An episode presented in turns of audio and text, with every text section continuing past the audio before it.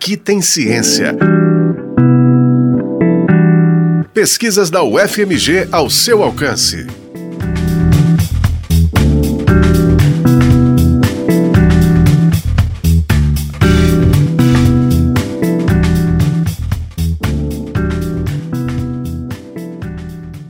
A Secretaria de Saúde de Minas Gerais confirmou a primeira morte por Covid-19. A vítima é uma idosa de 82 anos que morava em Belo Horizonte, mas estava internada no hospital em Nova Lima, na região metropolitana. A notícia divulgada no jornal Hora 1 da TV Globo informa a morte de Marlene Eunice Vanucci de Carvalho, a primeira vítima da Covid-19 em Belo Horizonte, confirmada oficialmente no dia 30 de março de 2020.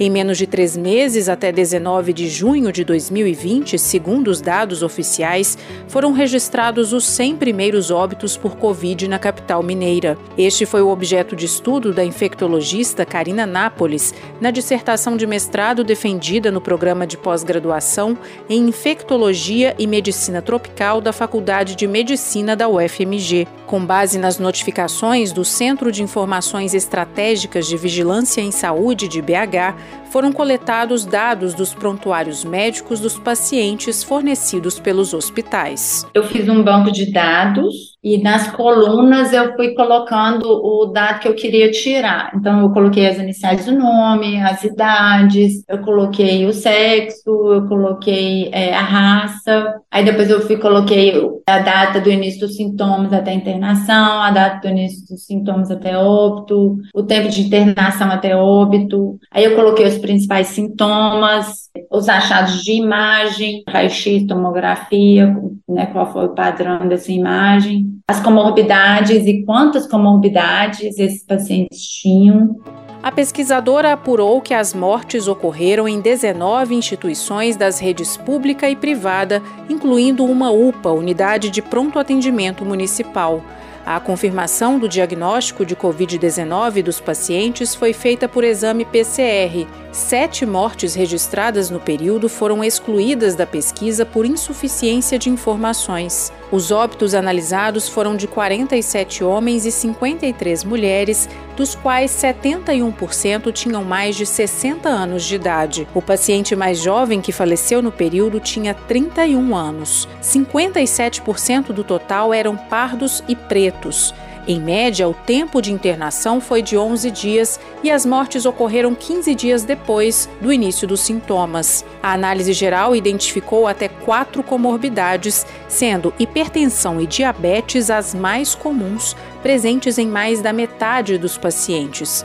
A pesquisadora também observou um padrão em relação aos sintomas. É uma coisa interessante que eu vi também e que na literatura fala que o paciente que não, não desenvolve sintoma respiratório alto, ou seja, esse paciente que não perde o olfato e o paladar, geralmente é o paciente que evolui mais grave, que é o paciente que evolui com sintomas de pneumonia. É aquele que evolui logo com muita tosse e muita dispneia, esse tem maior risco de um COVID mais grave e óbito. Mas os pacientes que têm sintomas de perda de olfato, perda de paladar, geralmente são pacientes com Covid leve, que fazem sintomas de vias aéreas superiores. Então, foi uma coisa bem interessante que também falo isso no meu trabalho e, e é um dado na, da literatura mesmo. Mas o dado que mais chamou a atenção durante a pesquisa foi a recorrência de mortes associadas a infecções contraídas no próprio ambiente hospitalar.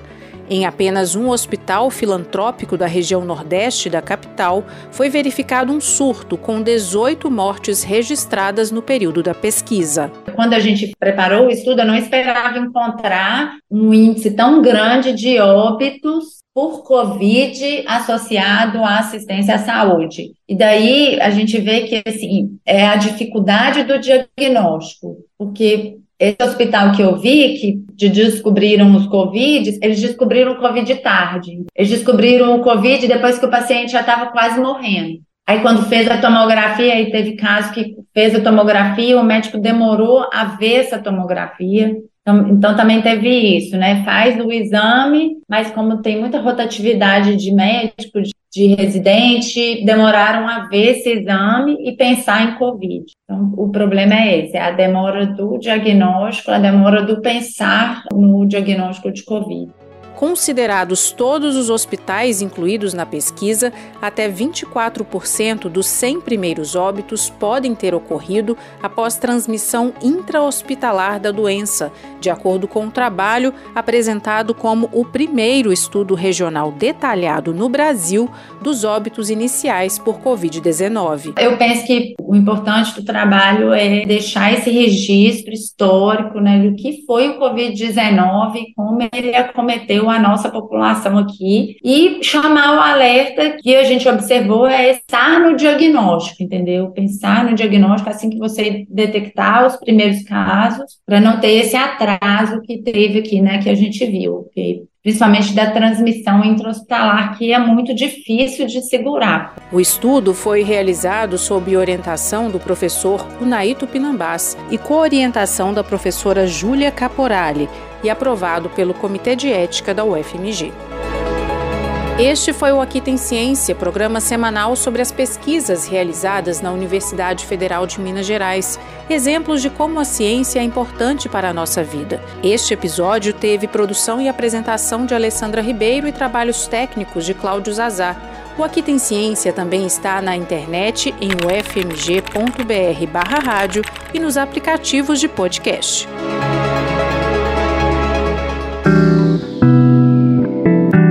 Aqui tem ciência. Pesquisas da UFMG ao seu alcance. Uma produção do Núcleo de Jornalismo da Rádio UFMG Educativa.